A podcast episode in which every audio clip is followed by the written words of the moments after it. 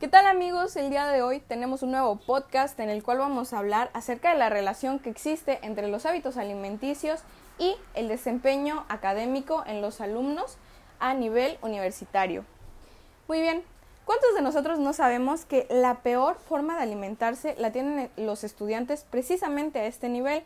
Que es cuando más conocimiento tienen sobre qué alimentos les hacen bien, qué alimentos los nutren, qué alimentos les hacen daño.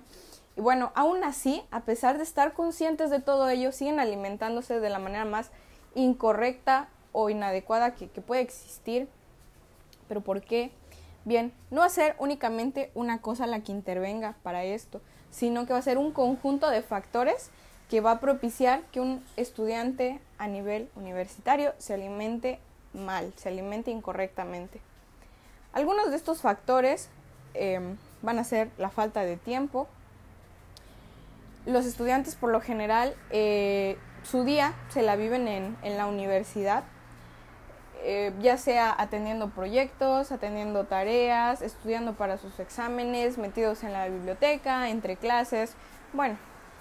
Eh, entonces no tienen como que el tiempo suficiente para decir, bueno, voy a ir a comprar como que los alimentos que posteriormente me voy a preparar, luego los voy a consumir si nos damos cuenta como que es una, serie de, pasos un tanto extensa, entonces los estudiantes eh, optan en lugar de, hacer todo esto, de irse por el proceso largo y laborioso, a, comprar alimentos que ya están preparados, porque pues lo único que tienen que hacer es pagarlo y pues consumirlo. Y generalmente estos alimentos eh, son muy fáciles de consumir en el sentido de que no eh, los puedes consumir de forma rápida y de forma práctica. Pero ¿qué pasa con este tipo de alimentos que tienen muy poco valor nutricional? Eh, son alimentos con altos contenidos de grasas, de azúcares, de carbohidratos. Y algunos de estos, no sé, pueden ser los bolovanes. Un bolobán no te cuesta más de 15 pesos y pues lo puedes conseguir con mucha facilidad, lo puedes comer con mucha facilidad, no sé, adentro de tu salón de clases o parado, sentado, como tú quieras, eh, no, no hay problema. Este, y, pues es barato y los estudiantes a este nivel por lo general no, no cuentan con tanta disposición de dinero para pues estar gastando en comidas un poco más laboriosas que, que puedan resultarles muchísimo más caras que un solo bolobán. Además de esto, ¿con qué lo acompañan por lo general? Con un, un este, una lata de refresco, con una Coca-Cola, con una Pepsi, eh, en lugar de, de comprar agua. ¿Y por qué? Porque es una, una bebida que de cierta manera te pone pilas. Una, Coca-Cola pues tiene altos niveles de, azúcares, entonces de cierta manera te despierta o te mantiene espabilado por un, tiempo más, más largo. Eh, bueno, estos son eh, algunos factores que, que, van a propiciar a que el, el estudiante se, se, se, alimente de una forma incorrecta y bueno, además de, esta falta de tiempo, de esta falta de dinero con la que cuentan los, los estudiantes, eh, vamos a tener que por lo general ellos eh, no, no, no, comen a, a, sus tiempos. Es decir, si por ejemplo tienen un ratito libre de, de 10 a 11 de la mañana, pues lo aprovechan. Y de ahí hasta el próximo ratito libre que tengan, que pues obviamente no, no siempre va a ser a la hora de la comida, no va a ser siempre de 3 a 4, por ejemplo. No tienen horarios fijos, sino que pues comen cuando, cuando haya, cuando sea el momento como que en el cual se puedan dar una escapadita. O incluso a veces ni siquiera se dan cuenta de que no, no están comiendo y, se la pasaron adentro de la biblioteca y ya se hizo de noche y ellos ni siquiera desayunaron.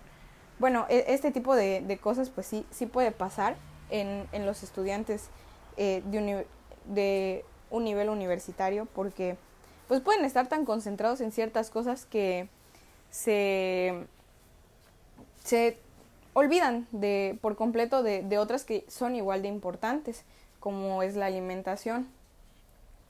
Bueno, además de esto, em, los estudiantes a, a, este nivel suelen dormir muy mal, suelen dormir terriblemente, no Claro que no cumplen con sus ocho horas de sueño, claro que se desvelan y bueno, por lo general se levantan temprano para seguir estudiando.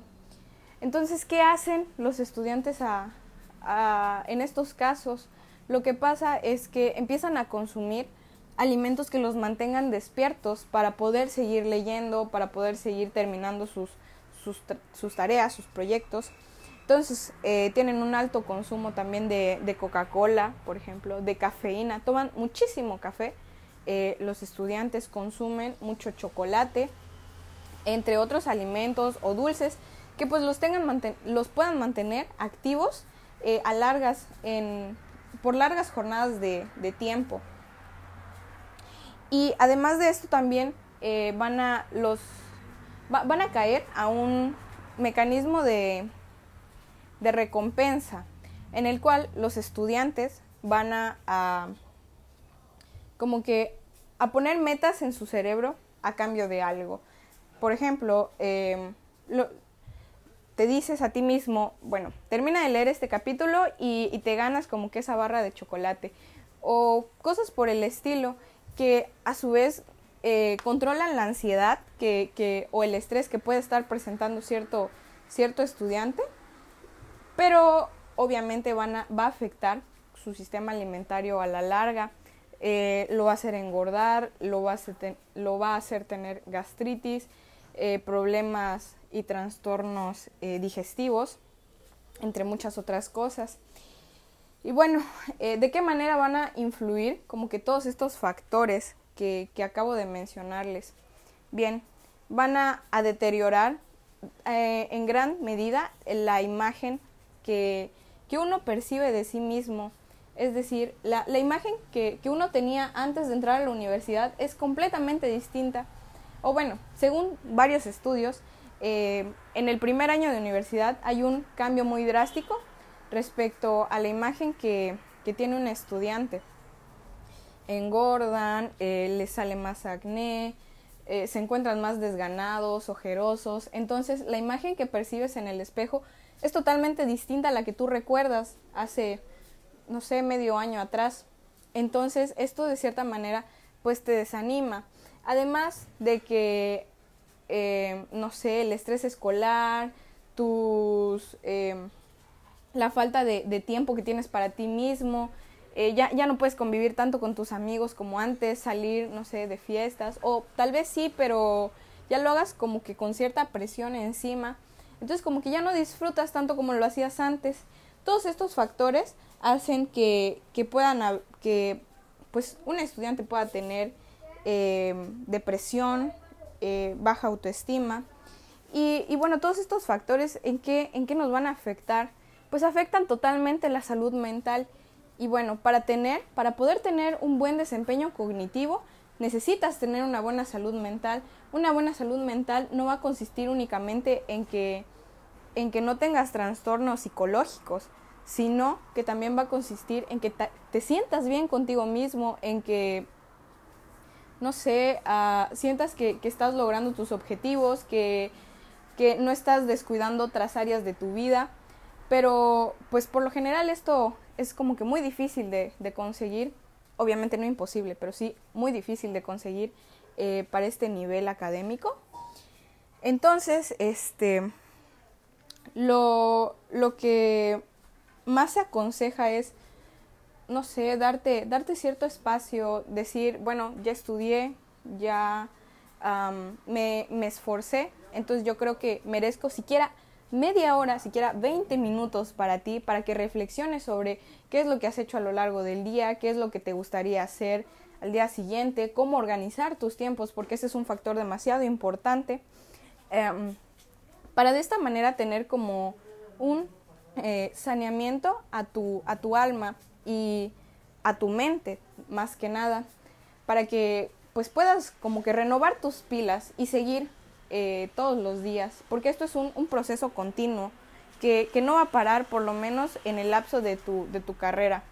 Así que amigos si, si se encuentran desanimados o si piensan que, que necesitan un poco de su, de, de su tiempo para ustedes mismos no duden en aprovecharlo porque el desarrollo cognitivo siempre va a consistir de una buena salud mental.